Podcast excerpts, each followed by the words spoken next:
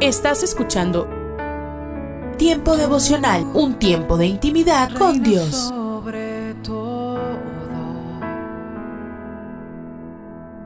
tu majestad inigualable es. ¿Cómo no voy a servirte, Dios, si tú eres Eh, todo escucha y comparte. Comparte. Si estuviera en el fondo del mar, Tiempo devocional. Tú me salvarás. ¿Cómo En las plataformas Spotify, Google Podcast, Amazon Music y donde quiera que escuches tus podcasts. Por amor, mi mejor canción. Solo Casa de Oración Santa Fe te invita a sus reuniones. Miércoles 8 pm, domingos 8 am y 11 am. Estamos ubicados. Plaza Santa Fe, Boulevard República de Honduras 104, Interior 9, Hacienda Santa Fe, Tlajomulco de Zúñiga, Jalisco. Casa de Oración Santa Fe, un lugar para adorar.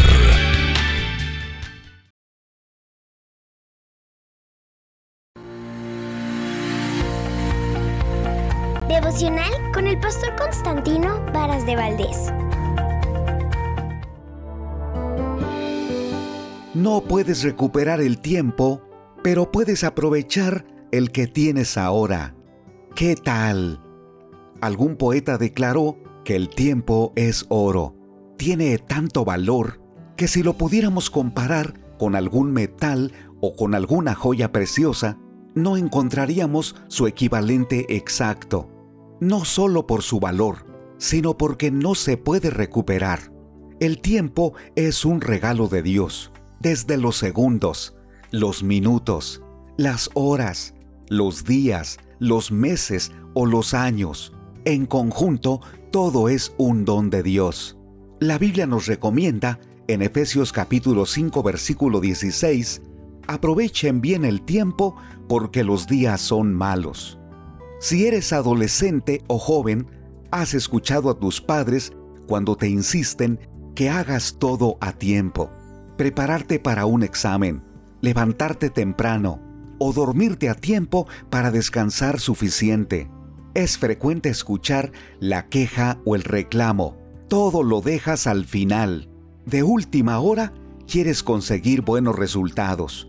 Esto es todavía más común en el fútbol soccer.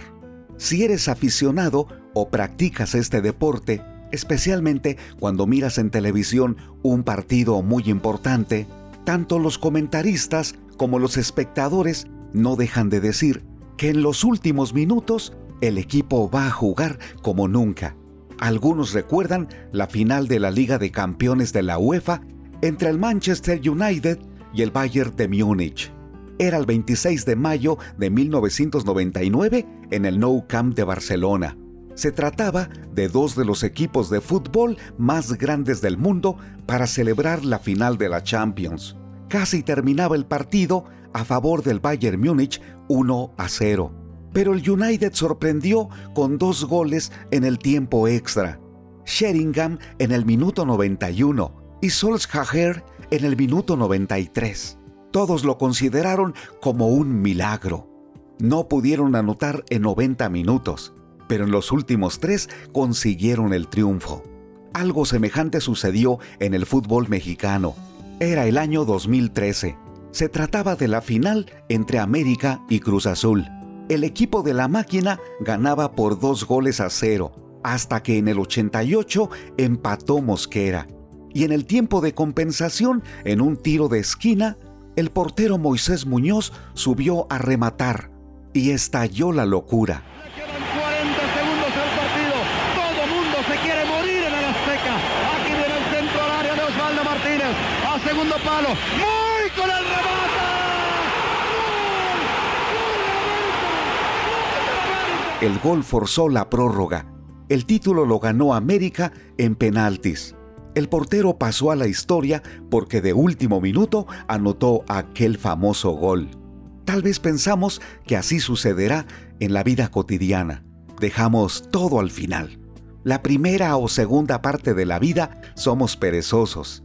No administramos correctamente el tiempo, la salud, las relaciones, el trabajo o las oportunidades. ¿Y qué pensamos? De último minuto lo voy a conseguir. ¿Eres de los que piensa de esa manera? ¿Estás dejando el perdón al final de tu vida? ¿Has negado un abrazo y piensas que lo darás después? ¿Has dejado de buscar a tu familia, a tus hijos o a tus padres porque lo quieres hacer de última hora? La Biblia dice que ahora es tiempo, porque los días son malos. ¿Cómo aprovechar el tiempo? En Efesios capítulo 5 versículo 17 el Señor dice, Por tanto, no sean insensatos, sino entendidos de cuál sea la voluntad del Señor. No se embriaguen con vino, en lo cual hay disolución, antes bien sean llenos del Espíritu. Este es un proceso diario, comprometernos con Dios, alimentarnos con su palabra y permitir que nos llene para que cada hora, día, mes o año seamos buenos administradores de lo que no vamos a poder recuperar. La oportunidad es hoy. Como dice un dicho, no dejes para mañana lo que puedes hacer hoy. Es tu turno. Padre Celestial, te pedimos perdón porque hemos sido descuidados, perezosos, hemos dejado lo más importante al final. Gracias por el tiempo que nos das. Hoy nos comprometemos en administrar correctamente la vida. Danos sabiduría. En el nombre de Jesús. Amén. Ánimo. Cada mañana al despertar,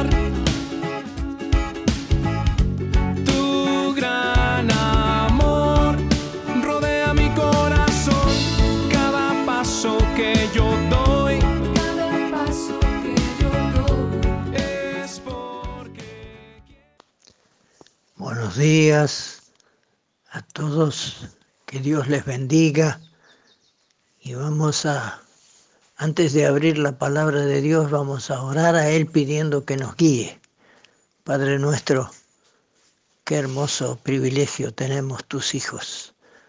Abrir tu palabra, meditar en ella, ver cómo tú deseas que cada uno de nosotros nos acerquemos a tu presencia para los momentos difíciles, también para alabarte y darte gracias por todo lo que tú haces por nosotros. Queremos que en este momento nos estés guiando con tu espíritu y hablándonos a través de tu palabra para que podamos escuchar tu voz y ser dóciles.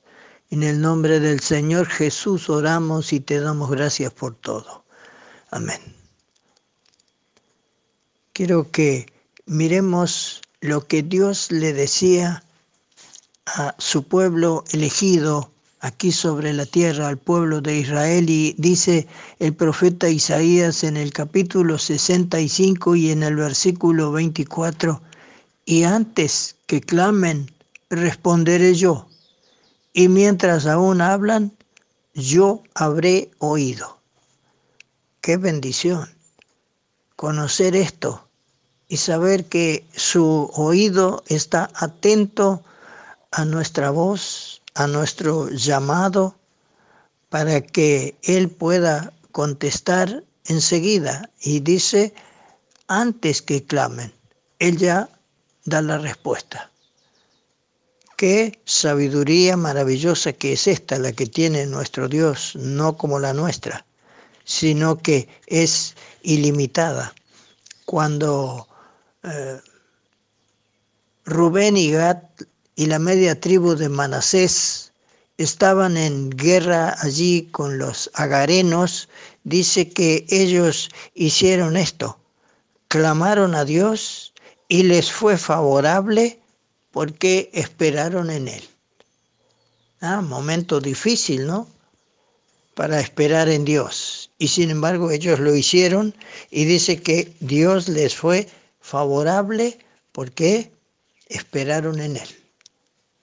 Qué lindo ejemplo para nuestras vidas, ¿qué es esto? Hay problemas. Bueno, esto lo sabemos y tenemos este recurso maravilloso de acercarnos a nuestro Dios y poner ante Él nuestras necesidades. Y Él es el que escucha, Él es el que eh, responde en el momento preciso y nosotros podemos gozarnos porque esto es una realidad para cada uno de nosotros.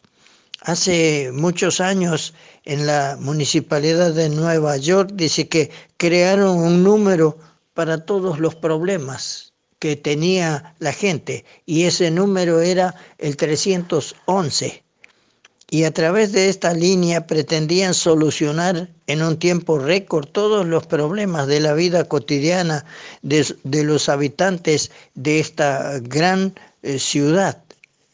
Y había que clamar y llamar a ese número. Y dice que cada día recibían miles de llamadas.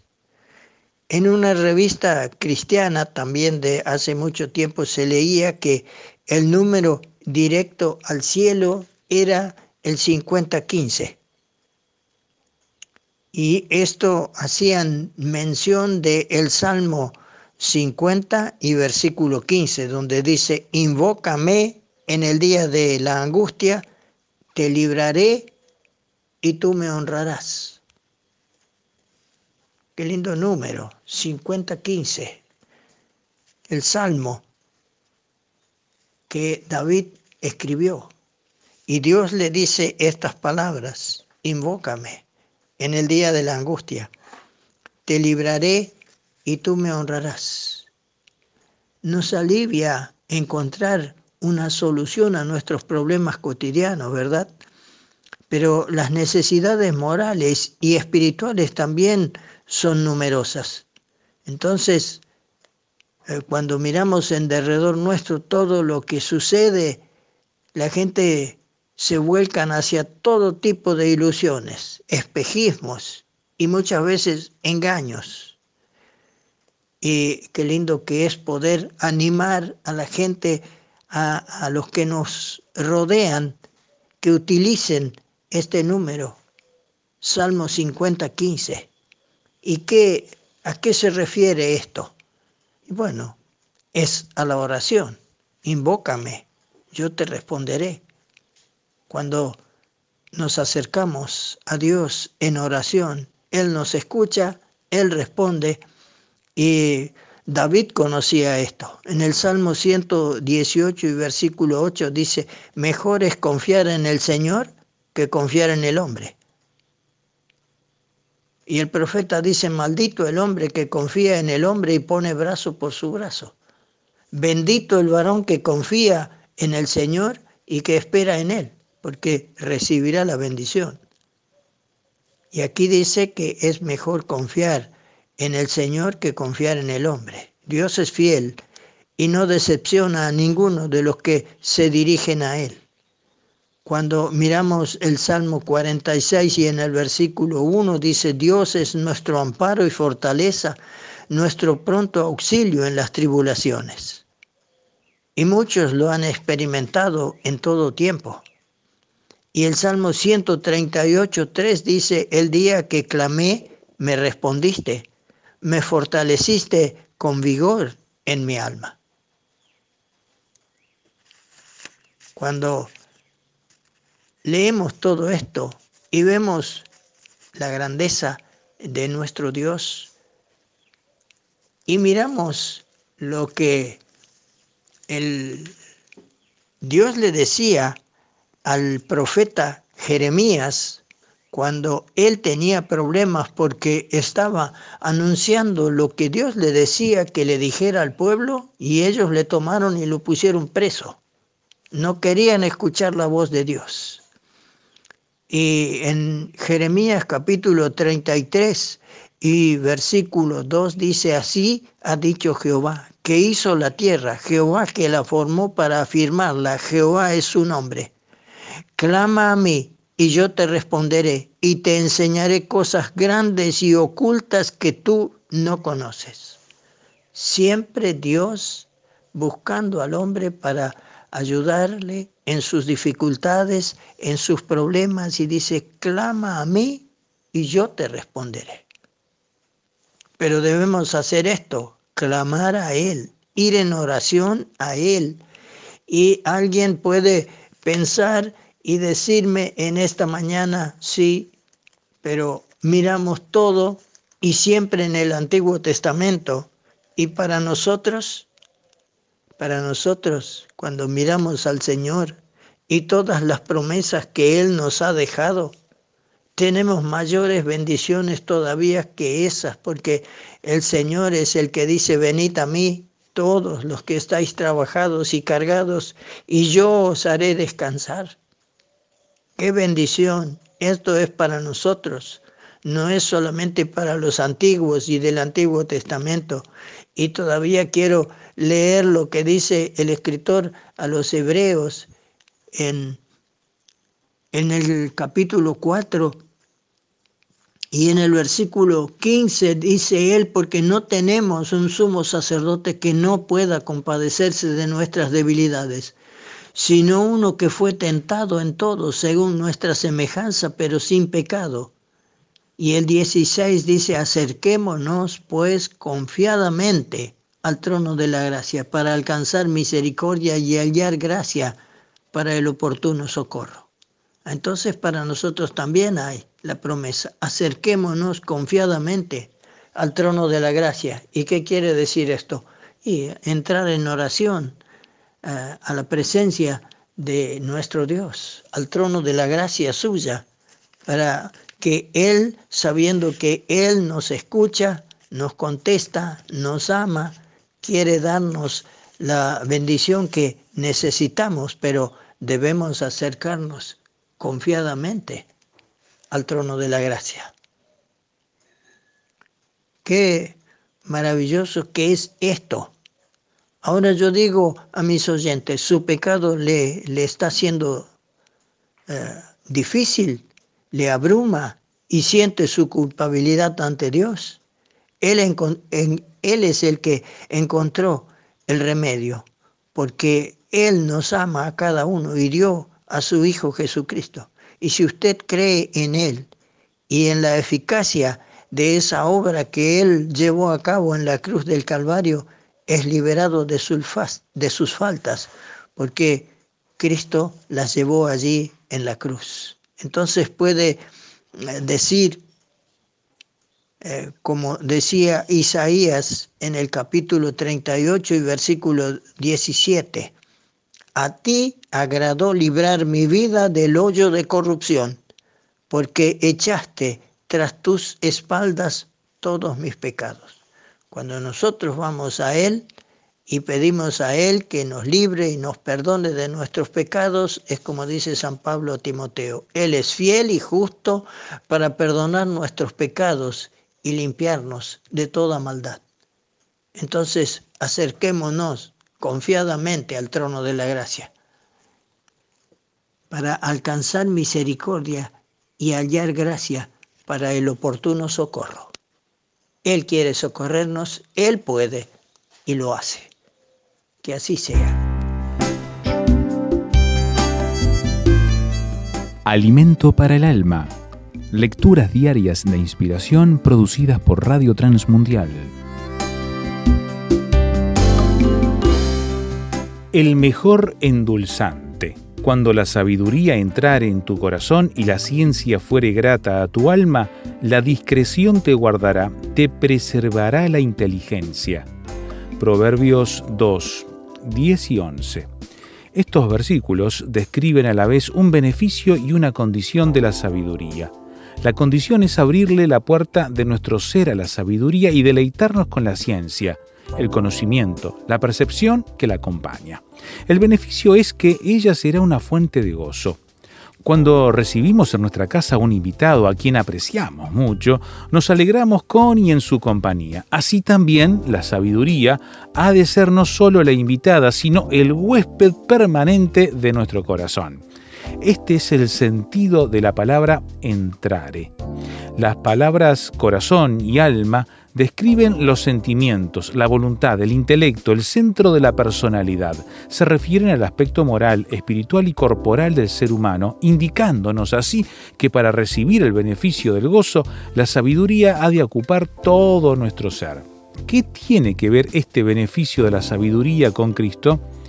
Dios hizo que Él, Cristo, fuera la sabiduría misma para nuestro beneficio.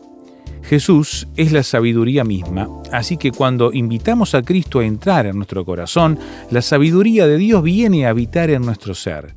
Si usted tiene a Cristo en su corazón, usted tiene en él la sabiduría de Dios, tiene la misma mente de Cristo para poder discernir todas las cosas y tomar las decisiones correctas. En medio de tantos tragos amargos que hemos tenido que tomar en la vida, la sabiduría es el mejor de todos los dulces que podemos recibir. No engorda, pero sí nutre y satisface la existencia. La sabiduría vendrá a tu corazón y el conocimiento te endulzará la vida. Meditación escrita por Dionisio Orjuela, Colombia.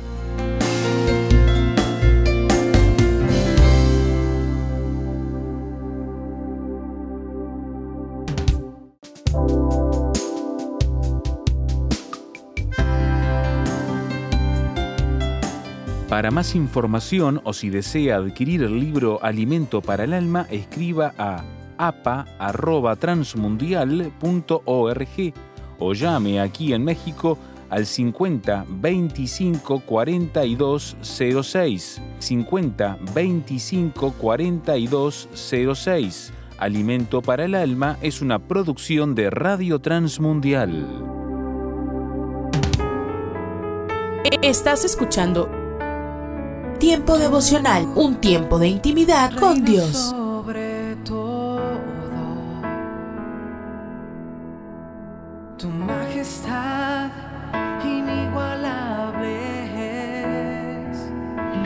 Mi identidad está en la roca. Escucha y comparte. Comparte. Mi salvación en Tiempo devocional. En las plataformas Spotify, Google Podcast, Amazon Music y donde quiera que escuches tus podcasts. Dios me has escogido. Casa de Oración Santa Fe te invita a sus reuniones. Miércoles 8 pm, domingos 8 am y 11 am. Estamos ubicados. Plaza Santa Fe, Boulevard República de Honduras 104, Interior 9, Hacienda Santa Fe, Tlajomulco de Zúñiga, Jalisco. Casa de Oración Santa Fe, un lugar para adorar.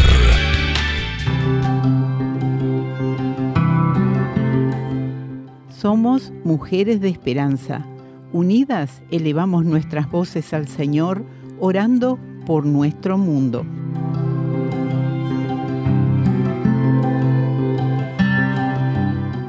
Padre, que las personas en Zimbabue descansen en ti solamente, más bien que en los falsos profetas y falsas doctrinas. Ten piedad y protégeles de estas creencias. Te lo rogamos en el nombre de Jesús. Amén.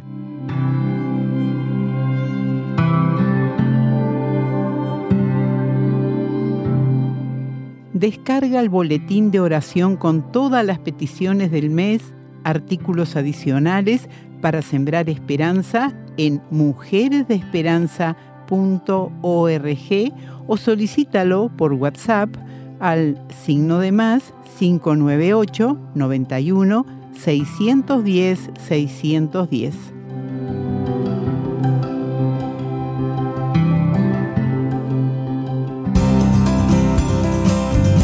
Pan dulce para la vida. Reflexiones con Carmen Reynoso. Leí la historia del ritual de los indios cheroquis. Para el paso de niño a hombre, a los 13 años, todos los varones salen de la comodidad de su hogar para dormir en el bosque. Se enfrentan solos con la naturaleza, los animales y la oscuridad.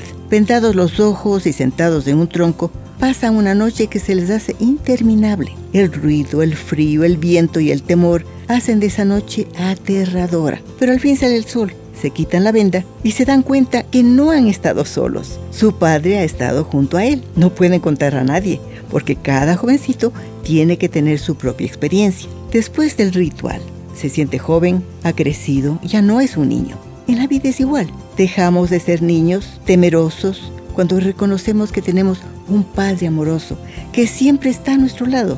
Si Él está con nosotros, la oscuridad, los ruidos de la vida ya no pueden hacernos daño. Pan Dulce para la Vida. Reflexiones con Carmen Reynoso.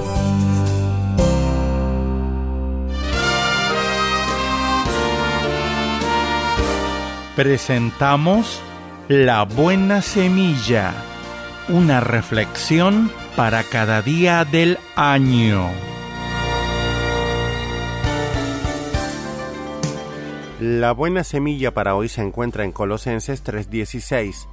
La palabra de Cristo more en abundancia en vosotros, enseñándoos y exhortándoos unos a otros en toda sabiduría, cantando con gracia en vuestros corazones al Señor, con salmos e himnos y cánticos espirituales. La reflexión de hoy se titula Más cerca, oh Dios, de ti. Mi padre solía contarnos ciertos episodios de la guerra, en particular algunas experiencias que le impresionaron y animaron a pesar de la crueldad del momento. Un día su compañía estaba en la primera línea del frente y recibió la visita del capellán. El teniente había dado permiso para que los hombres que lo desearan, unos diez, se reunieran en un pequeño bosque cercano de donde podían ser llamados en cualquier momento. El capellán les habló del Señor Jesús y de su promesa de estar siempre con ellos, estuviesen donde estuviesen. Después de leer la Biblia y orar, propuso cantar un himno. De común acuerdo eligieron un himno universalmente conocido. Más cerca, oh Dios, de ti, más cerca, sí, concédeme tu ayuda, sostén mi fe. Al principio, el canto era un poco tímido, apenas audible, pero luego tomó fuerza y finalmente los soldados cantaron a plena voz. En el día en que la prueba se desborda como un río, manténme cerca de ti, más cerca de ti. Los soldados volvieron a sus puestos, sin embargo, de repente escucharon el mismo himno en un idioma diferente desde las líneas del otro lado. Era el himno de la fe que no tiene fronteras, que une a todos los creyentes en una misma comunión bajo la protección de un mismo Padre, el Dios y Padre de nuestro Salvador y Señor Jesucristo.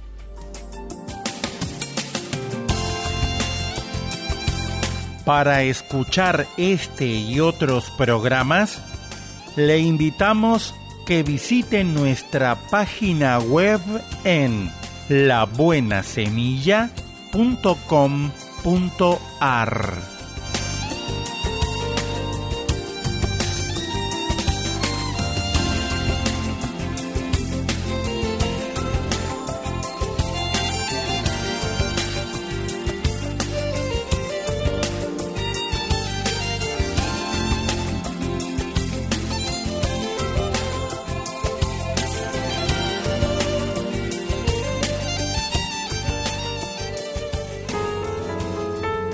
Estás escuchando Tiempo devocional, un tiempo de intimidad con Dios. Sobre todo,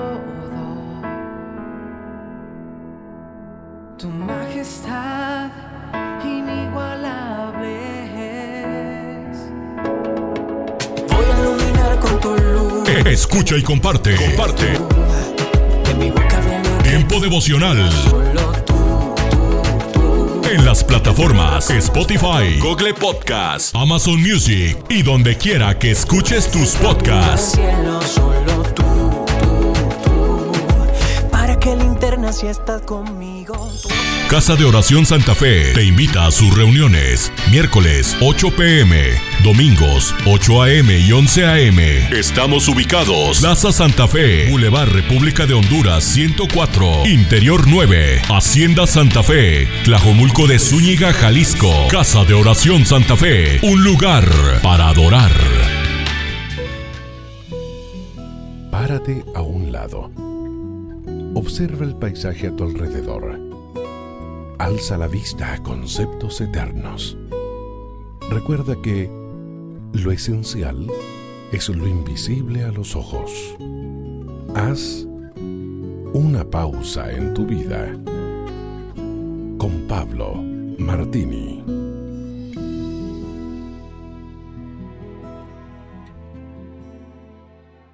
Es imposible imaginar el antiguo imperio romano separado de su sistema esclavista.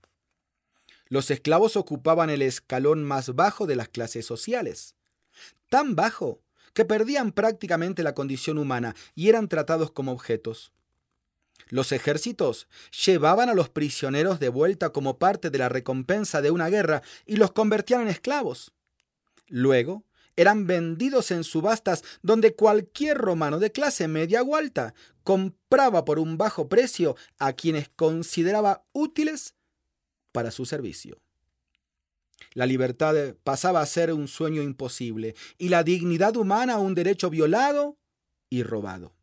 Lamentablemente, a lo largo de la historia, muchos otros imperios sostuvieron la base de su economía a través de los cautivos que se llevaban por botín luego de cada conquista. Aún durante la colonización de América, este flagelo se hizo presente, dejando daños irreparables culturalmente.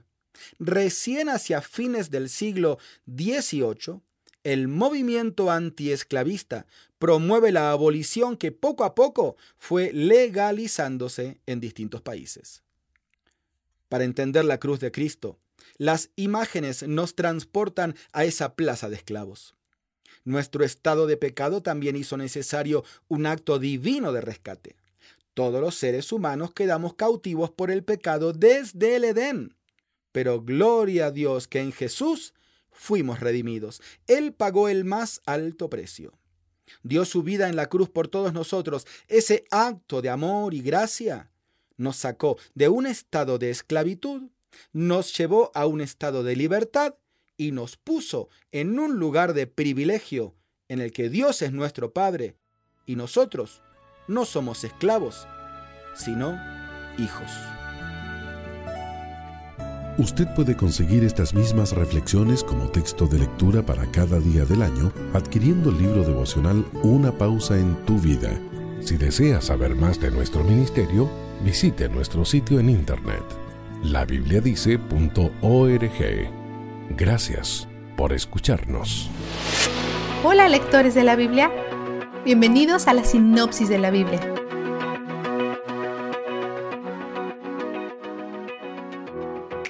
El rey Azarías de Judá también se conoce con el nombre de Usías. Acaba de asumir el cargo después de la muerte de su padre y no escuchamos mucho sobre él, excepto que es un rey bastante bueno, a pesar de los lugares altos. Pero luego las cosas cambian después que su pueblo tiene una serie de victorias militares que lo hacen rico y famoso. Azarías se enorgullece. Decide que quiere quemar incienso en el templo de Jerusalén, que es un acto reservado solo para los sacerdotes. Cuando el texto dice que fue infiel al Señor su Dios, usa la misma palabra que también se usa para la infidelidad matrimonial. Los sacerdotes están horrorizados y 81 de ellos, incluido uno que comparte el nombre de Azarías, se apresuran a reprenderlo, pero no se arrepiente. Cuando se enoja con los sacerdotes, Dios lo golpea con lepra. El texto parece indicar que en realidad nunca enciende el incensario para quemar el incienso. Aparentemente lo detienen antes que pueda.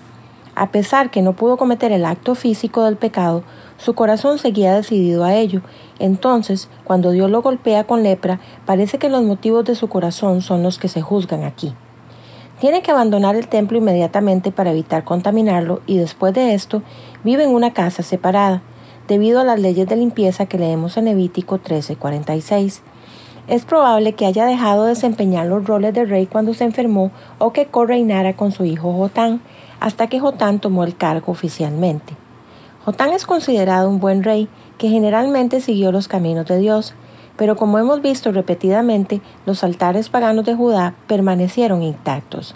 Mientras tanto, en el reino del norte de Israel, nos movemos rápidamente a través de cinco reyes, la mayoría de los cuales matan al rey anterior. Estos reyes de corta duración y la forma en que terminan sus reinados revelan que el norte de Israel está en un deterioro rápido. Sin embargo, esto no debería sorprendernos por dos razones.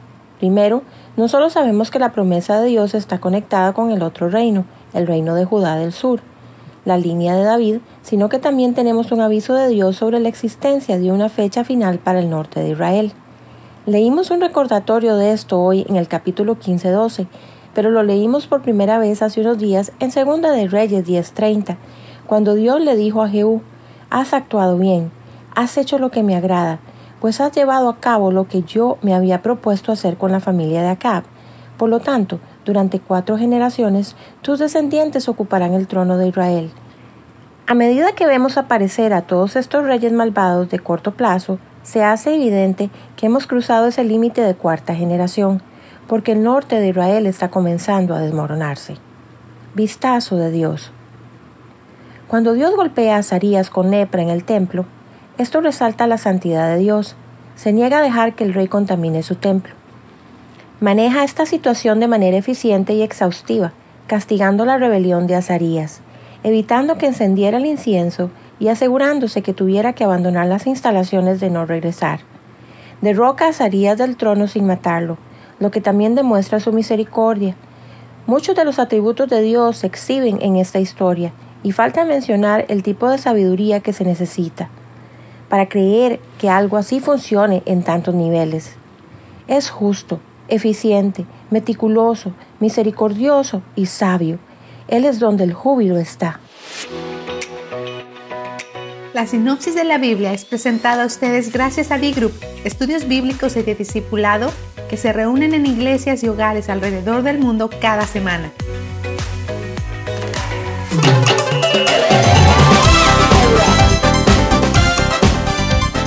Un momento con Alberto Motesi. Una respuesta práctica a tus interrogantes sobre tu vida y los problemas del mundo moderno. Lo veían pero no podían creerlo. Sin embargo, la evidencia del milagro era enorme. Se enojaron, rechinaron los dientes, se lanzaron rabiosos contra el hombre y lo apostrofaron, le prohibieron llevar su lecho aduciendo que era sábado, pero no podían evitar que una idea se fuera formando en su cerebro, una idea inquietante, molesta, quemante. La verdad era que Jesús había sanado a un paralítico de nacimiento. Y este milagro era demasiado para soportar. Hay que ver para creer es un aforismo aceptado por muchas personas. Para creer en alguna cosa tienen que verla, sentirla, palparla, olerla, gustarla. No se confían en nada sino en el testimonio de los sentidos. Pero también hay un refrán que dice, no hay peor sordo que el que no quiere oír. Y los judíos estaban tan cerrados en sus propias ideas, tradiciones y creencias que negarían aún la existencia de un mastodonte, no obstante tenerlo a dos metros de distancia. Para esos religiosos fanáticos era más importante observar puntillosamente detalles mínimos de la tradición que aceptar un milagro de sanidad hecho ante sus propios ojos.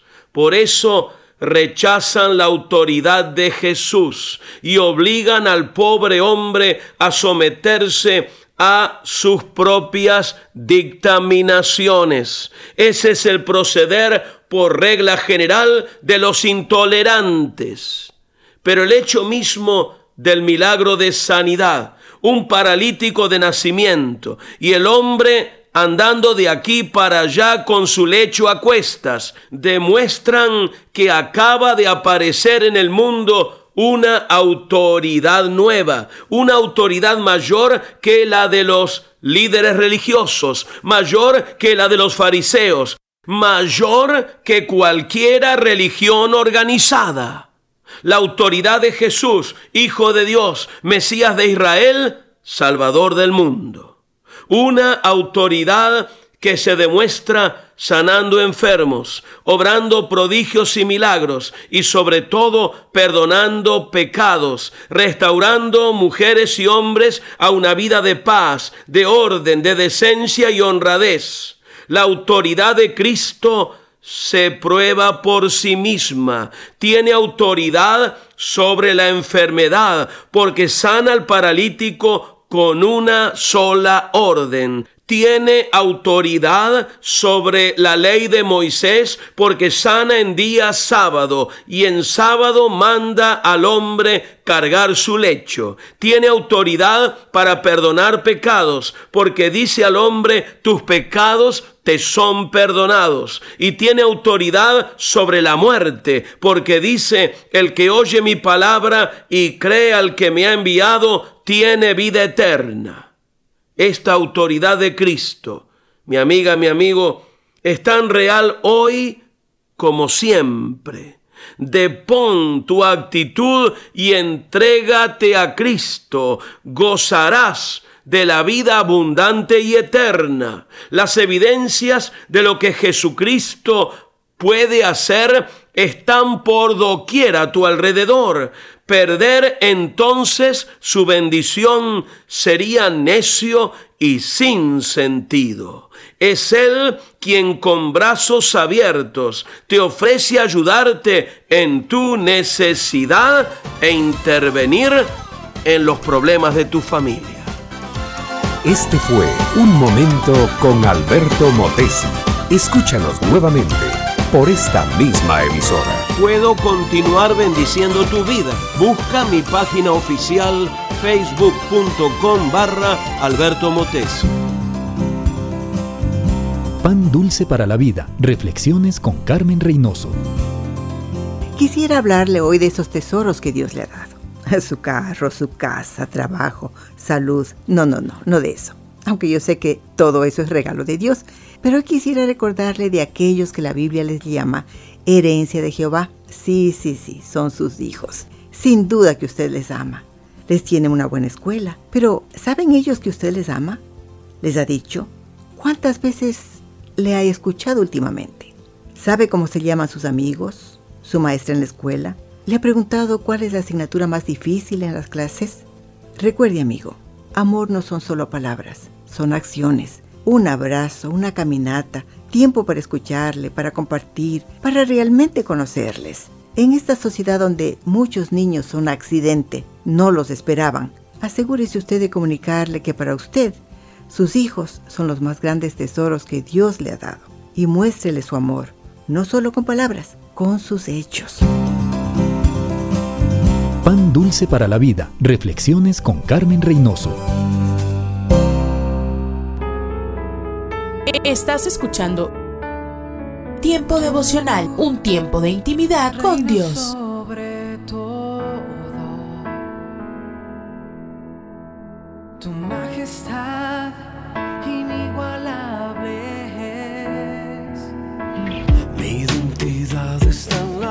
Escucha y comparte. Comparte. Mi salvación en Tiempo devocional. En las plataformas Spotify, Google Podcasts, Amazon Music y donde quiera que escuches tus podcasts. Dios me has escogido, Casa de Oración Santa Fe te invita a sus reuniones. Miércoles 8 pm, domingos 8 am y 11 am. Estamos ubicados. Plaza Santa Fe, Boulevard República de Honduras 104, Interior 9, Hacienda Santa Fe, Tlajomulco de Zúñiga, Jalisco. Casa de Oración Santa Fe, un lugar para adorar. Un minuto con Dios, con el doctor Rolando Aguirre. Cuando una familia joven estaba manejando de regreso a casa de la iglesia, el padre le preguntó a su hijo qué le había gustado del culto. Bueno, respondió el pequeño. Me gustaron las canciones, el pequeño drama que hicieron, pero el comercial estaba muy largo, papá. En una cultura influenciada por Hollywood, es fácil pensar en la iglesia como un lugar de entretenimiento. Muchas veces vemos la predicación de la palabra como una interrupción. El escuchar la palabra de Dios es un punto central del por qué los cristianos se reúnen para adorar a Dios. Probablemente sea o no sea la parte más entretenida del culto, pero es de suma importancia. La Biblia dice que la fe viene por el oír. Entonces, hay algo poderoso al escuchar la proclamación de la palabra de Dios. Presta atención la próxima vez que estés en la iglesia y te aseguro que escucharás de Dios de una manera muy especial. La Biblia dice, Toda la escritura es inspirada por Dios y es útil para enseñarnos lo que es verdad y para hacernos ver lo que está mal en nuestra vida. Nos corrige cuando estamos equivocados y nos enseña a hacer lo correcto. Dios la usa para preparar y capacitar a su pueblo para que haga toda buena obra. Hola, les habla Luciano Goicochea. Bienvenidos a Latido. El amor es poderoso nos anima a sacrificarnos por las personas que amamos y a pasar la mayor cantidad de tiempo posible con ellas. Con el tiempo, empezamos a parecernos al objeto de nuestra devoción. Así es. Dios escogió al pueblo de Israel y prometió cuidar de ellos. El Señor amaba a su pueblo, pero ellos amaban a otros dioses y seguían todos los rituales detestables que esos dioses requerían. Con el tiempo, Israel también comenzó a verse detestable. Como cristianos, la forma en que usamos nuestro tiempo, energía y dinero muestra lo que amamos. Si queremos parecernos y enamorarnos más de Jesús, debemos pasar la mayor cantidad de tiempo posible con Él y en el estudio de su palabra. Recuerda, es cuestión de reflejar su imagen. Para escuchar más latidos, visita salvationarmyradio.org. Proverbios capítulo 12, versículo 25. En esta versión dice, la ansiedad en el corazón del hombre lo deprime, pero la buena palabra lo alegra. Bueno, el tema de la ansiedad. La ansiedad es una de las manifestaciones más comunes en, nuestra experiencia cotidiana. Uno de los diccionarios eh, define de esta manera, un estado de preocupación, nerviosismo o falta de tranquilidad ante una situación cuyo desenlace es incierto. Una visita a un médico, por ejemplo, produce ansiedad porque no estamos seguros de, ¿sí? del tratamiento, de lo que pueda ocurrir. Una entrevista de trabajo produce ansiedad porque no sabemos si seremos aceptados o no eh, para el puesto de la empresa. Eh, en la vida vamos enfrentando eh, la ansiedad. El autor de Proverbios nos dice que cuando la ansiedad se instala en el corazón del hombre, esto lo deprime.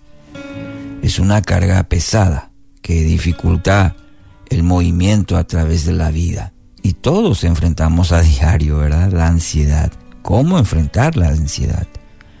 No lograr reunir la energía necesaria para muchas veces enfocarse en las tareas, en las relaciones eh, que uno debe llevar adelante, porque la atención, la mirada está puesta en aquella situación que, que no podemos controlar y que nos tiene atrapado en la incertidumbre. Y este texto, la palabra, eh, no exagera acerca de los efectos negativos que produce la ansiedad en nuestra vida. De hecho, los trastornos que produce la ansiedad crónica son tales que la medicina la identifica como una enfermedad de la psiquis. Son muchos los textos en la palabra que nos animan a no darle, darle ese lugar a la ansiedad. Eh, por ejemplo, por citar, Filipenses capítulo 4 nos anima a no preocuparnos por nada, ahí en el versículo 6. En el Sermón del Monte, Cristo mismo dedicó toda una sección de su enseñanza a la vanidad de las preocupaciones. Puede fijarse en Mateo 6 a partir del versículo 25, por ejemplo. Entonces, sabemos que no debemos preocuparnos, allí va. Pero igualmente experimentamos situaciones de ansiedad. Eh, la fragilidad de nuestra humanidad, ¿sí? No puede ser erradicada completamente. Siempre vamos a tener que enfrentar, luchar en contra de la ansiedad. Ahora, quisiera que nos concentremos en esta, en esta reflexión, en el socorro que llega para el ansioso, para para el que atraviesa la ansiedad a través de la buena palabra. Así dice Proverbios. La buena palabra lo alegra, dice. convierte su preocupación en alegría. ¿Y cuál es esta buena palabra? Los amigos de Job le trajeron muchas palabras al patriarca que estaba pasando por una situación tremenda, ¿verdad? Pero si nos fijamos en este ejemplo que le estoy citando del libro de Job, estos amigos no, le trajeron ninguna palabra buena. Recuerda el texto, recuerda el ejemplo. ¿eh? Como un parámetro nomás, como un ejemplo, le estoy citando esto. ¿verdad? Si uno lee ahí va a encontrar que lo acusaron, este, ninguna palabra fue buena en el momento tan difícil que atravesó. El, el significado del término en hebreo de este texto es una palabra que es deseable, placentera, que es buena, que es amigable. Es decir, es la palabra que cabe a la perfección en la situación del afligido. Una palabra justa podría ser. Y para esto es necesario, primeramente, comprender cabalmente la sensación de angustia que vive el otro. Es decir, hay que ser empáticos comprender la situación del otro. Y esta comprensión es la que me va, me ahorrará pronunciar refranes, frases gastadas, eh, que no le ayudan en nada a la otra persona. También va a evitar que le llame la atención por estar ansioso, algo que rara vez induce un cambio. ¿Entiende? El hecho es que la buena palabra procede de un corazón sensible a la situación de la otra persona. Tiene más que ver con la actitud y la forma en que es pronunciada que con el contenido mismo de la palabra.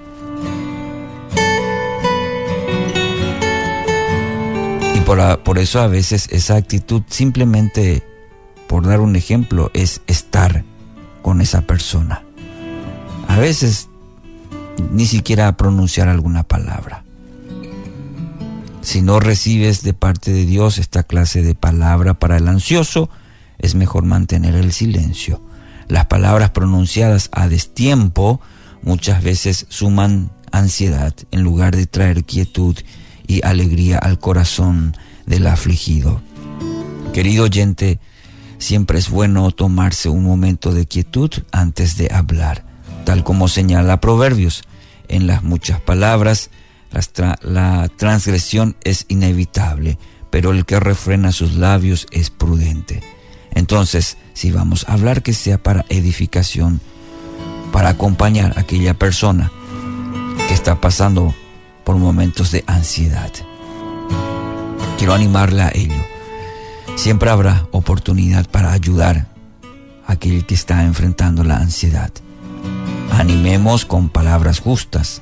Animemos en el momento oportuno. Que así sea, en el nombre de Jesús. Es el momento de abrir nuestra mente y corazón para que juntos comencemos a vivir en bendición, en oración y en victoria me levanto hoy. La dosis diaria con William Arana. Muchas veces nosotros hemos tenido que asomarnos al abismo y a veces hemos sido empujados al abismo para darnos cuenta de lo que somos realmente capaces de hacer. ¿Sabe una cosa? La confianza, la fe, el creer, el poder hacer, el ejecutar, no reside en lo que somos en el momento, sino en lo que creemos que somos. ¿Qué crees que eres tú? Si tú dices soy un fracasado, todo está mal y sigues con esos pensamientos negativos y encerrado o encerrada en la circunstancia en la cual te encuentras, pues te puedo decir que vas a quedarte ahí. La vida me ha enseñado a través de duros golpes, de circunstancias duras y difíciles en las cuales he sido hasta despellejado, así que siente uno que le cambian la piel que uno tiene capacidades mucho más grandes que las que cree tener en el momento. Lo que pasa es que los problemas, las deudas, las circunstancias hacen que nomás veas ese problema. Por eso hay un dicho que dicen que los toros desde la barrera se ven diferente, claro, porque cuando usted está en el ruedo, allá encerrado, en el abismo, metido en el hueco, pues no ves cómo puedes salir de eso, pero si estás afuera, en la barrera, en la tribuna, te das cuenta que sí se puede. ¿Cómo se logra estar en la tribuna? Habiendo aceptado desafíos, habiendo aceptado ser empujado al vacío y haber aprendido que uno sí podía estirar las alas y volar, que nadie le ha cortado a uno las alas, que uno mismo se ha permitido eh, tenerlas encerradas y no desplegarlas como tienen que ser. Estoy seguro que en medio de la circunstancia que tú tienes, hay un mejor plan para ti, hay cosas diseñadas para ti, a pesar de que hay tanta humanidad, los seres humanos son millares y millares, pero ¿cuántos cada uno de nosotros somos únicos y originales para crear cosas? Dios puso un pensamiento creativo, puso sueños, puso dones, puso talentos en cada uno de nosotros, pero nosotros no los hemos visto porque no la pasamos en el ay, en el no puedo, es que mi situación, es que mi hogar, es que me abandonó, es que me dejó, es que no soy, es que pobrecito, es que soy así. No, tú puedes haber nacido en un lugar donde todo fue estrecho para ti, pero el seguir estrecho depende de ti y de nadie más. Solo depende de ti. Y más, si tú entiendes que tu proveedor, tu amigo, tu buen amigo, es quien hizo los cielos y la tierra y sabes mirar al cielo y confiar en Él y tomarte de su mano, de su manto poderoso y decir, ayúdame Dios, Él te va a ayudar a salir. Los mejores planes, los mejores inventos, las mejores ideas han surgido cuando hay circunstancias terribles, cuando está uno desesperado, pueden llegar. La misma necesidad hace que tú crees empresa, que tú crees estrategias para sobrevivir. Tal vez no has llegado ni al último, de pronto sientes que estás ya tan ahorcado o arcada que crees que ya no puedes. A lo mejor sí tienes que pegarte otra arcadita más, una apretadita más fuerte para que tomes decisiones y no te dejes morir. Porque el ser humano también está, está diseñado para salir adelante pese a la adversidad. La palabra de Dios me enseña una joya preciosísima. El libro de libros, el manual de instrucciones me dice algo tan bello que te dice Dios hoy, en este momento, en esta dosis. Esto es para ti. Atesóralo en tu corazón. Apréndetelo de memoria. Dice, porque mis pensamientos, escúchame bien, dice, porque mis pensamientos no son los de ustedes, ni sus caminos son los míos. O sea, como usted piensa, mis pensamientos no son los que yo tengo. Los que ustedes piensan, yo no soy lo que pienso. No, yo pienso diferente a como usted piensa, le dice Dios a usted. Ni sus caminos son los míos. Eso es lo que me dijo Dios. Tú pensaste que era por aquí. No, papá, yo te tengo para que cacaries por este lado. Ven para acá. Entonces el Señor te dice hoy, te está diciendo, mira, mis pensamientos no son los de ustedes. Ni sus caminos son los míos. Eso lo afirma el Señor, lo dice. Mis caminos, dice Dios, y mis pensamientos son más altos que los de ustedes. Gloria a Dios por eso. Así que adelante en el nombre de Cristo Jesús. Él te va a sacar adelante en medio de cualquier circunstancia. Él te va a ayudar. Él te va a bendecir cada día más. Confía en Dios. Confía en Él. Yo sé que tú me has buscado para que ore por ti. Yo sé que tú necesitas hablar conmigo. ¿Y qué tal si te arrodillas? Así como estás, como te sientes de mal, como dices, no sé ni cómo hablar con Dios. Así mira, arrodíllate donde estás. Y dile, Dios, yo sé que tú me puedes escuchar. Aquí estoy con toda esta derrota. Aquí estoy con todo este fracaso. Aquí estoy con toda esta dificultad y necesito que me ayudes. Necesito que me levantes. Necesito que me des ideas creativas. Necesito que me des un sueño, un contacto, algo. Tenga que pasar un milagro donde yo vea tu mano para yo entender que tu camino y tu pensamiento es diferente al que yo tengo. Perdona mis errores, perdóname mis pecados y ayúdame a salir adelante en el nombre de Jesús. Amén.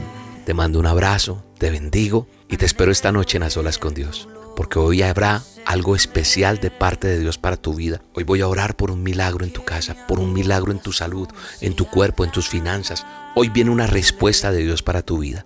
Esta noche, 7 de la noche hora de Colombia, por el canal de YouTube de Roca Estéreo. Roca con K, búscame ahí y ahí nos vemos. Un abrazo, Dios te bendiga.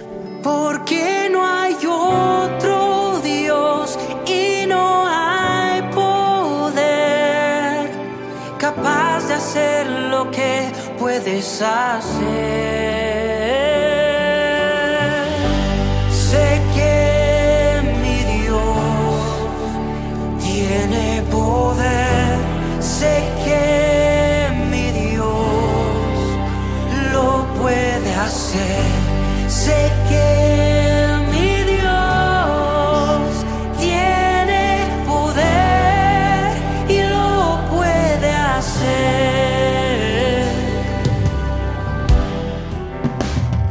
La dosis diaria con William Arana, tu alimento para el alma. Vívela y compártela. Somos Roca Estéreo. Estás escuchando Tiempo devocional, un tiempo de intimidad con Dios.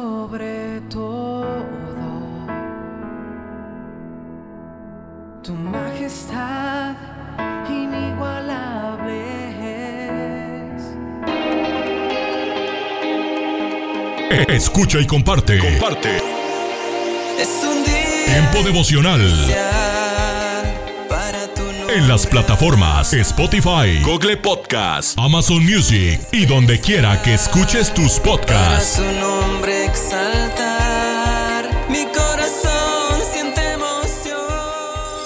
Casa de Oración Santa Fe te invita a sus reuniones. Miércoles 8 pm, domingos 8 am y 11 am.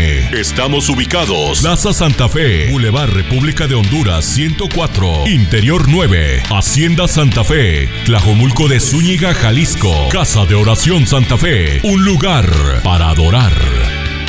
Hoy, en Ecos del Pasado. El Padre, el Hijo y nosotros.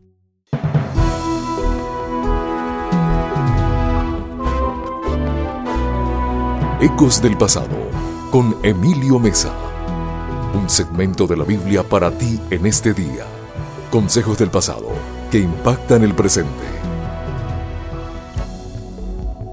Te pido que todos ellos estén unidos, como tú, Padre, estás en mí y yo en ti. Juan 17, 20 y 21. Jesús ha insistido a lo largo de su ministerio en que sus palabras son simplemente las palabras de su Padre y que sus obras son las obras de su Padre. Su amor, su compasión, sus juicios son precisamente el amor, la compasión y los juicios de su Padre. Jesús y su Padre hablan y actúan como uno solo. Ahora, Jesús nos incluye en esa unidad divina cuando en su oración dice que como tu Padre estás en mí y yo en ti, también ellos estén en nosotros. Pero, ¿por qué Jesús anhela esa misma unidad con nosotros? ¿Por qué espera que su mente sea nuestra mente, su voluntad nuestra voluntad y sus metas nuestras metas? Porque si el Padre vive en Jesús, y si Jesús en nosotros, entonces sus palabras, sus deseos, su compasión y su verdad nos llevarán a estar unidos en amor, en propósito y en vida. El Padre, el Hijo y todos sus hijos viviendo y amando como uno. ¡Qué desafío! Pero qué triste que nos dividimos y nos separamos muy fácilmente y muchas veces hasta justificamos nuestras divisiones. Si Jesús oró para que seamos uno, entonces esta debe ser nuestra oración también. Y si no estamos alcanzando eso, deberíamos entonces confesar nuestro pecado y trabajar aún más para conseguirlo. Dios, únenos en tu voluntad, tu amor y tu verdad para que por medio de nosotros el mundo pueda reconocerte como el Dios vivo y amoroso. En el nombre de Jesús. Amén. Este fue tu segmento de la Biblia, Ecos del Pasado, con Emilio Mesa. Preparado exclusivamente para impactar tu presente. Un aporte para esta emisora de Ministerio Reforma. Búscanos en www.ministerioreforma.com. En el libro de Romanos capítulo 7, verso 25, el apóstol dijo, gracias doy a Dios por Jesucristo, Señor nuestro. Hoy me gustaría tratar sobre el tema un corazón libre. Si alguien comprendió las luchas espirituales que se viven en el corazón del creyente, ese fue el apóstol Pablo quien de una manera magistral lograra plasmar en palabras el conflicto interno que se libraba en su corazón. ¿Qué diremos pues? ¿La ley es pecado?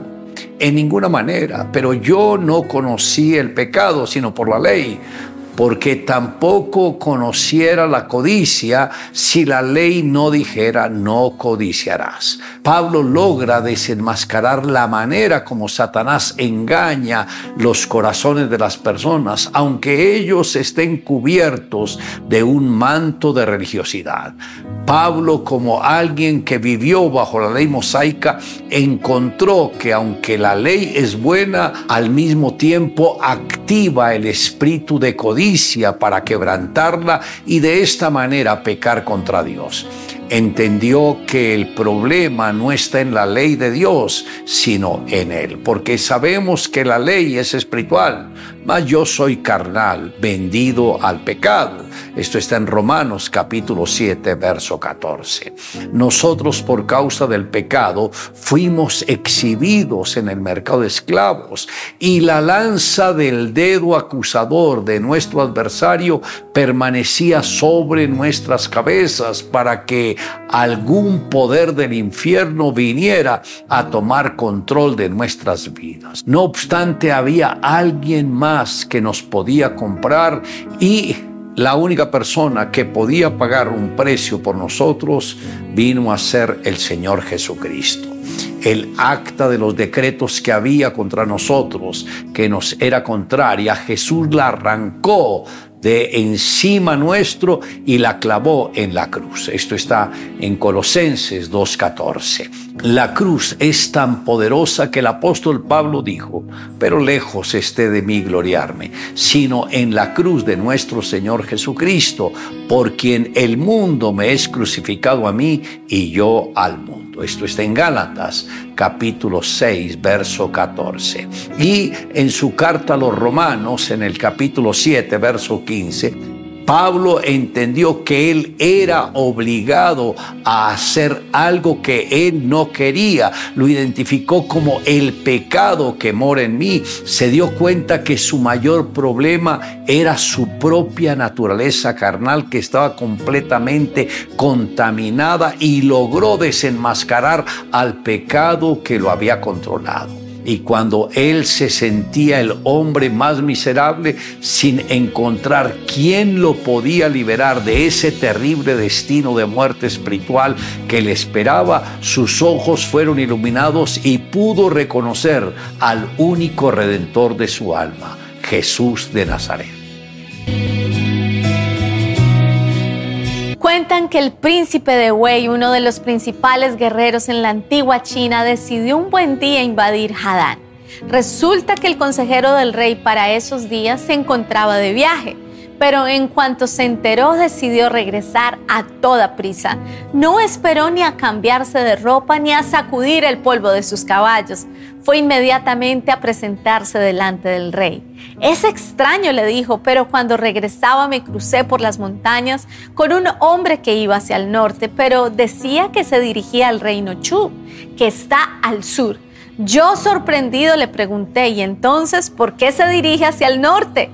Él me dijo que quería hacer algo antes y que no importaba a qué dirección fuera aunque sea contraria, porque tenía muy buenos caballos, eran muy rápidos y fuertes.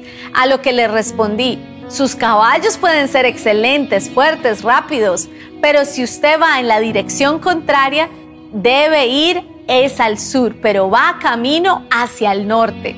No importa, respondió el hombre, tengo mucho dinero. Y yo insistí, ¿y qué más de tener mucho dinero si va en la dirección opuesta? Él añadió, también tengo un cochero muy experto. Yo le dije entonces, peor aún, cuanto más rápido sean sus caballos, más dinero tenga y más experto sea su cochero, más se alejará del sur.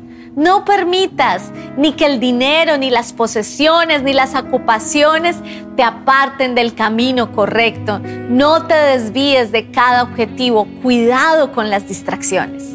Le invito a que me acompañe en la siguiente oración. Amado Dios, gracias por haber enviado a nuestro Señor Jesucristo para que fuese nuestro Redentor y nuestro Salvador. Gracias por tu palabra, por inspirar a los siervos tuyos a que comunicaran lo que había en el corazón tuyo. Gracias porque de esta manera pudimos acercarnos a ti a través de Jesucristo y ser salvos. Te amamos Dios en Cristo Jesús. Amén. Declare juntamente conmigo, gracias doy a Dios por Jesucristo, Señor nuestro.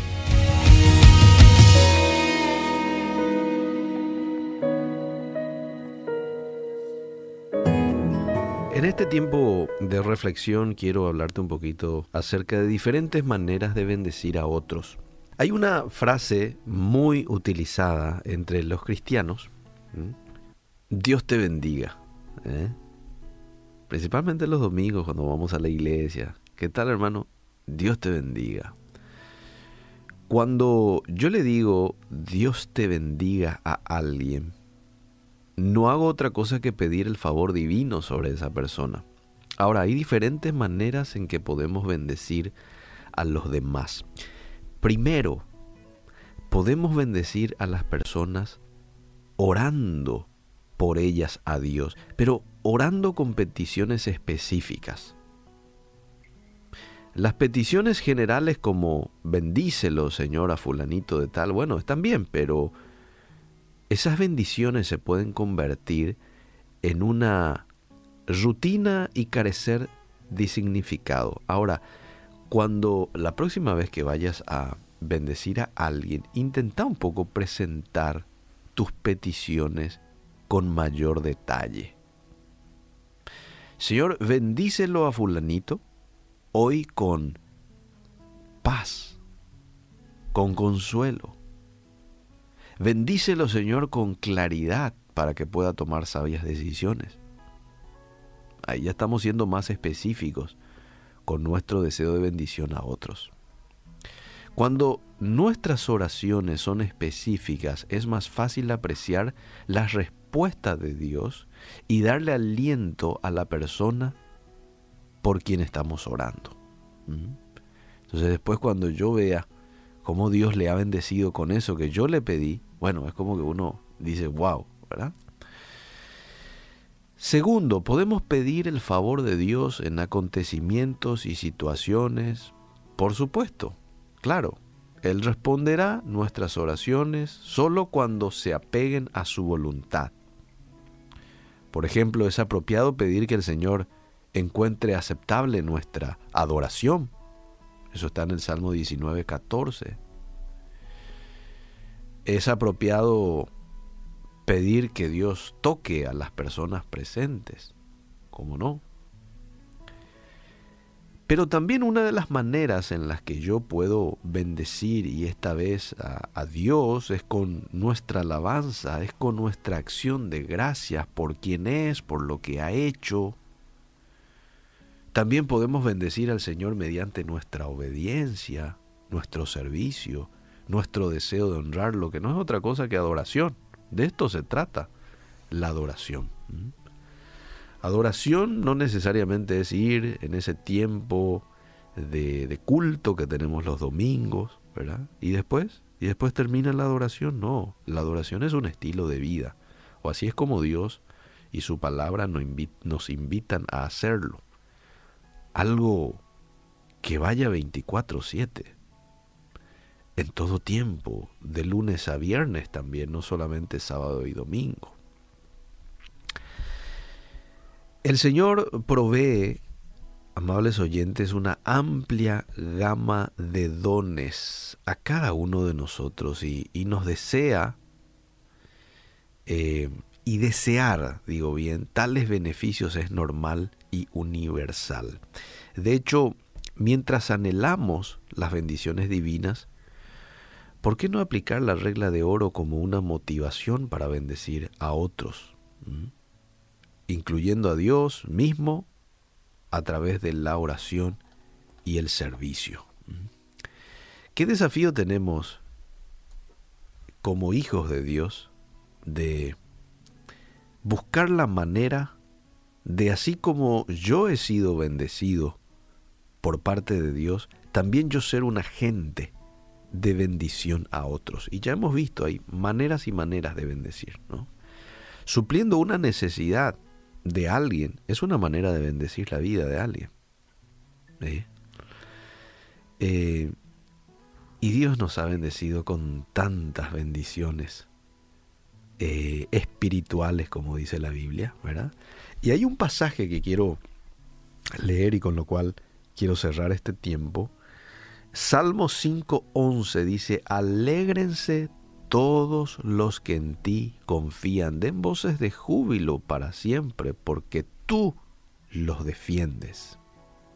¿A quién le defiende Dios? A los que en ti confían.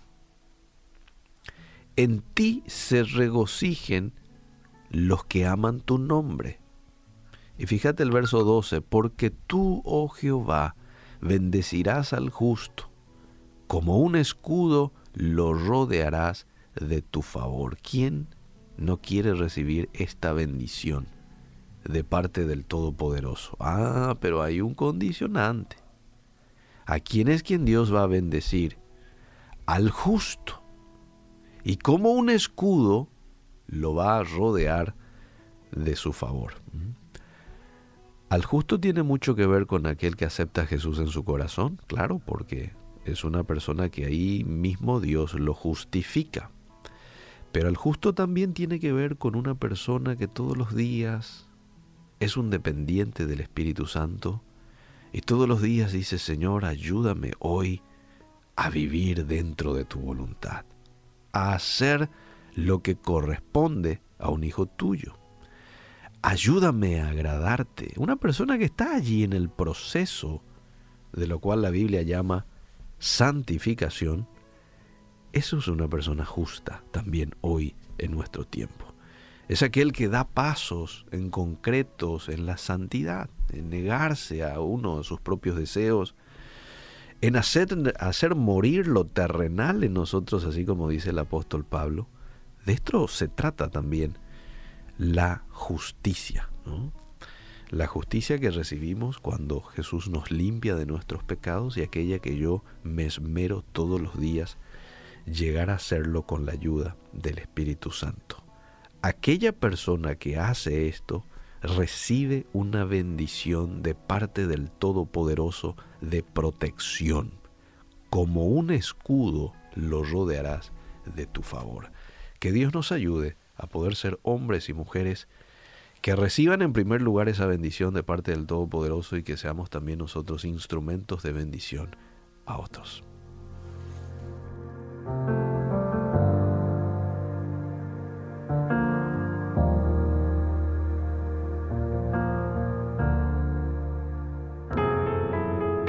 Estás escuchando Tiempo devocional, un tiempo de intimidad con Dios.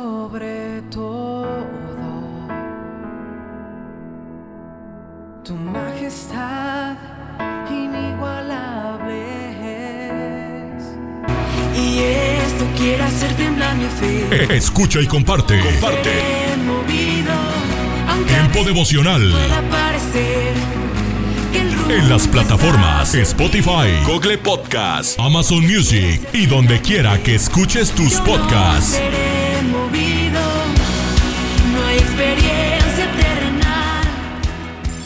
Casa de Oración Santa Fe te invita a sus reuniones. Miércoles 8 pm, domingos 8 am y 11 am.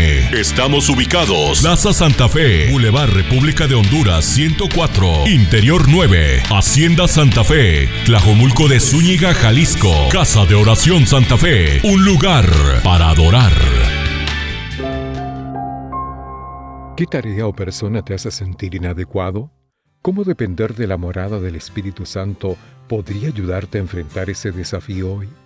El pensamiento de hoy está escrito por Mike Whitmer. Mike escribe. Ni Orville ni Wilbur Wright tenían licencia de piloto. Ninguno había ido a la universidad. Eran mecánicos de bicicletas con el sueño y el coraje de tratar de volar. El 17 de diciembre de 1903, se turnaron para pilotar su Wright Flyer en cuatro vuelos. El más largo duró solo un minuto, pero cambió el mundo para siempre. Ni Pedro ni Juan tenían licencia para predicar, ninguno había ido al seminario, eran pescadores que llenos del Espíritu proclamaron valientemente la buena noticia.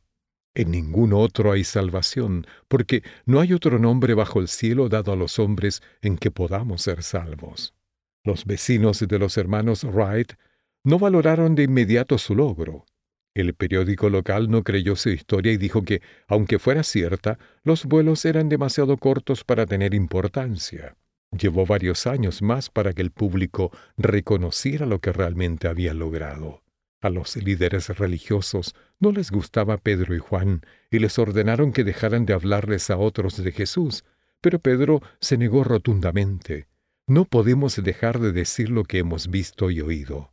Quizá no estés en la lista de aprobados o algunos que están se burlen de ti. No importa, si tienes el Espíritu Santo, eres libre de vivir valientemente para Él. Oremos, Jesús, utilízame como tú quieras. Amén. El pensamiento de hoy fue traído a ustedes de parte de Ministerios Nuestro Pan Diario. Un mensaje a la conciencia.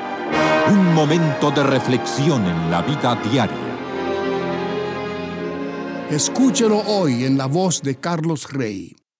En este mensaje tratamos el caso de un hombre que descargó su conciencia de manera anónima en nuestro sitio conciencia.net y nos autorizó a que lo citáramos como sigue. Desde hace aproximadamente un año he estado separado de mi esposa. Ella se fue con mis hijos a vivir a otro lugar y esto me genera mucha culpa. Vivimos en unión libre durante casi nueve años. Queríamos casarnos, pero siempre surgía algún problema. Desde pequeño he frecuentado sitios de pornografía y la inmoralidad sexual ha llegado hasta nuestra habitación. Hoy estoy buscando acercarme a Dios, pero la culpa por sentir que arruiné a mi familia me hunde cada día más. No sé cómo liberarme de este sentimiento, el cual muchas veces me lleva nuevamente a la pornografía. Este es el consejo que le dio mi esposa. Estimado amigo, usted da la impresión de que no tiene esperanza alguna para restaurar a su familia. Tal vez tenga razón, pero también es posible que si lograra dominar sus hábitos destructivos, bien podría ganarse la confianza de la madre de sus hijos a tal grado que ella estuviera dispuesta a casarse con usted algún día. Por ahora es evidente que lo está dominando la culpa y que eso lo está deprimiendo y haciendo que pierda toda esperanza. La depresión no lo deja ver que hay esperanza para dominar el vicio de la pornografía y para librarse del control que tiene sobre su vida. Tal vez usted no comprenda que en realidad es adicto a la pornografía. Esa adicción es el resultado de hábitos que han causado cambios en las sustancias químicas de su cerebro, las cuales nunca dejan de reforzar esos hábitos. Lamentablemente será tan difícil para usted librarse de su adicción como lo es para los drogadictos y los alcohólicos librarse de la de ellos. El solo hecho de resolver dejar de ver la pornografía o de pedirle a Dios que lo ayude a dejar de verla no es suficiente. Para librarse de la adicción, su cerebro tiene que formar nuevos hábitos que lleguen a sustituir los hábitos antiguos. En el caso número 7 en conciencia hicimos varias sugerencias acerca de cómo comenzar y proceder para lograrlo. También le recomendamos que lea los casos 186 y 227 para obtener aún más ideas. La buena noticia es que Dios quitará las consecuencias eternas de su pecado si usted se lo pide en el nombre de su Hijo Jesucristo. Pero si bien Dios quiere tener una relación estrecha con usted y está dispuesto a perdonarlo, Él casi nunca quita las consecuencias naturales de los pecados que usted haya cometido. Esas consecuencias cumplen el propósito de enseñarle cómo evitar el mismo problema en el futuro y de motivarlo a que ponga en práctica lo que ha aprendido. La consecuencia natural de este pecado es que usted tendrá que esforzarse al máximo por cambiar las sustancias químicas en su cerebro. Ese proceso, así como cualquier otro proceso de reconstrucción, llevará tiempo, pero el resultado final valdrá la pena. Con eso termina lo que recomienda Linda, mi esposa. El consejo completo, que por falta de espacio no pudimos incluir en esta edición, se puede leer si se ingresa en el sitio conciencia.net y se pulsa la pestaña que dice casos y luego se busca el caso 626. Si desea comunicarse con nosotros, puede hacerlo enviándonos su mensaje por correo electrónico a la dirección Mensaje arroba conciencia.net. Ellos encontraron luz en los valles de sombras. Ellos obtuvieron poder para superar los desafíos. Hombres, mujeres y niños que cada día experimentaron el maravilloso mundo de la oración. A partir de este momento, le invitamos a que entre con nosotros a El maravilloso mundo de la oración, el mejor de los encuentros en la voz del pastor Eduardo Padrón. Amigos, sean todos bienvenidos a una nueva edición del programa El maravilloso mundo de la oración. Contentos de poder invertir juntos los siguientes minutos en un tema que nos edifique y nos rete. Les saluda Eduardo Padrón y a la vez le doy las gracias por su sintonía. Todos tenemos deberes en la vida y cada deber se encuentra ajustado seleccionado y ubicado de acuerdo a su categoría y al orden individual, muchas veces de prioridades que tengamos. La pregunta que nos ocupará es, ¿en qué lugar tenemos a la oración? ¿Es nuestro primer deber?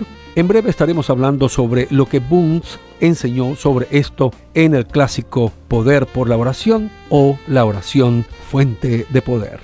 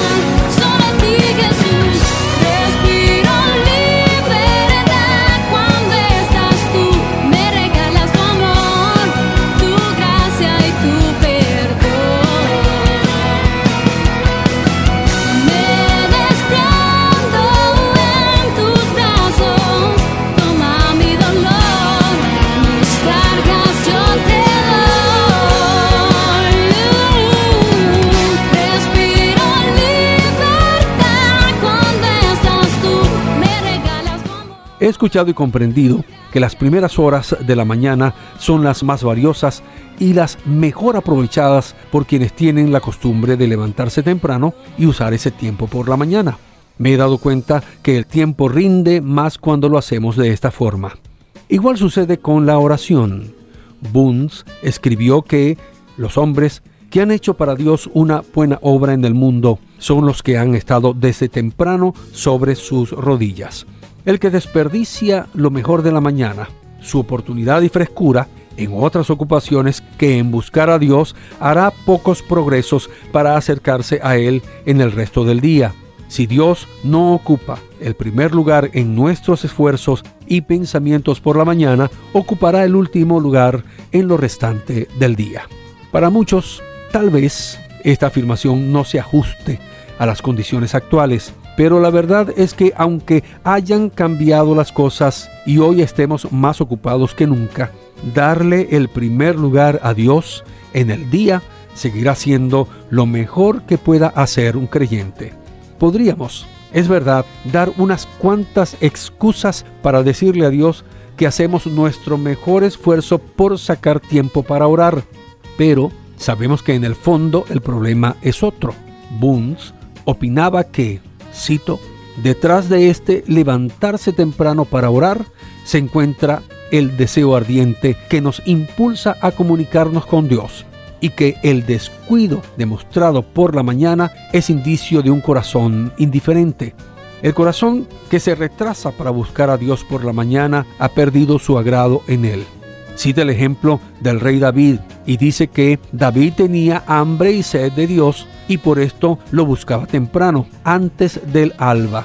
El lecho y el sueño no encadenaban su alma en su afán de buscar a Dios y señaló además que Cristo ansiaba la comunión con el Padre y por eso antes de que amaneciera se iba al monte a orar. Los discípulos, cuando despertaban avergonzados por su negligencia, sabían dónde encontrarlo. Amigos, si recorremos los nombres de los que han conmovido al mundo a favor de las causas piadosas, encontraremos que tales personas buscaron a Dios muy de mañana. ¿Será que esta es una condición que aún debemos observar hoy en día? Para Bunz, un deseo que se tenga hacia Dios, que no pueda romper las cadenas del sueño, es algo débil que hará poco para lo que realmente valga para Dios. ¿No le parece?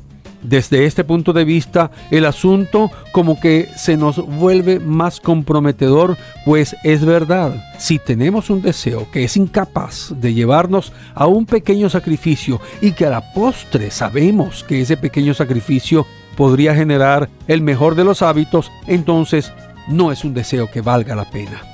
Y esta podría ser la condición real de muchos en torno al hábito de orar y de tener a la oración como el primer deber. Al respecto, Bunz sigue señalando que no es simplemente el levantarse temprano lo que pone a los hombres al frente y los hace generales en jefe de las huestes de Dios, sino el deseo ardiente que agita y rompe las cadenas de la condescendencia consigo mismo.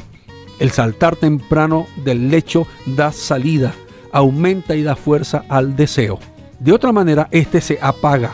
El deseo los despierta y esta atención por Dios este cuidado de apresurarse a la llamada hace que la fe se afiance en Dios y que el corazón obtenga la más dulce y completa revelación. La fuerza de esta fe y la plenitud de esta revelación permite que se levanten santos eminentes cuya aureola de santidad llega hasta nosotros para que participemos de sus conquistas. Pero el gran problema no es que carezcamos de modelos. El mismo Señor Jesucristo es el mejor de los modelos. Él tenía un hábito de oración en el que invertía mucho en oración. También la historia de la iglesia cristiana cuenta con muy buenos ejemplos. Pero el problema es que lamentablemente solo los utilizamos como ilustraciones. Disfrutamos estas historias, pero no las reproducimos en las vidas o en nuestra vida. Edificamos sus tumbas y escribimos sus epitafios, pero no ponemos mucho cuidado en seguir su ejemplo. Bunz termina este capítulo de su libro diciendo, cito literalmente, Necesitamos una generación de predicadores que busquen a Dios de mañana, que den a Dios la frescura y el rocío de su esfuerzo para que tengan en recompensa la abundancia de su poder que les dará gozo y fortaleza en medio del calor y el trabajo del día. Nuestra pereza en los asuntos de Dios es el pecado del que adolecemos. Los hijos de este mundo son más sabios que nosotros. Están en sus negocios desde que amanece hasta que anochece. Nosotros no buscamos a Dios con ardor y diligencia. Ningún hombre ni ningún alma se afianzarán en Dios si no lo sigue con tesón desde las primeras horas del día. No hay duda, amigo oyente, que contamos con muchos ejemplos de hombres y mujeres de Dios que su deseo por estar en la presencia de Dios los animó a salir de sus camas muy temprano en la mañana para darle lo mejor del día a Dios. Es posible que el mundo se esté tambaleando hoy porque la iglesia que debe sostenerlo ha perdido desde hace tiempo esta cualidad. Sí, creo que aún hay siervos y siervas que lo hacen. Sin embargo, ¿no es verdad que la posibilidad de que no se esté haciendo a gran escala es hoy más real que antes? Pensemos, amigo oyente, ¿es en verdad la oración el primer deber en su vida cristiana? Tratemos de responder a esta pregunta con sinceridad y temor. Bien amigos, será hasta una próxima oportunidad. Cuídense mucho y que la oración genere en usted una madurez espiritual siempre en crecimiento. Escríbenos a apartado 47 Maracay, Estado Aragua, Venezuela también puedes escribirnos a nuestro correo electrónico oración arroba transmundial.org. Escríbenos también un mensaje de texto a nuestro celular 0416-739-6277. Estamos en las redes sociales, el Facebook RTM de Venezuela y nuestra cuenta Twitter arroba RTM Venezuela. Y recuerda, la oración sí cambia las cosas.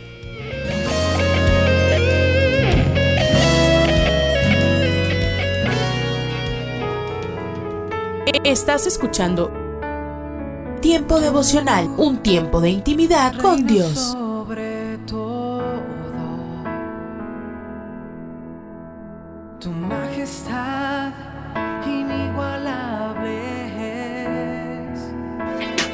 Presencia que cambió mi corazón.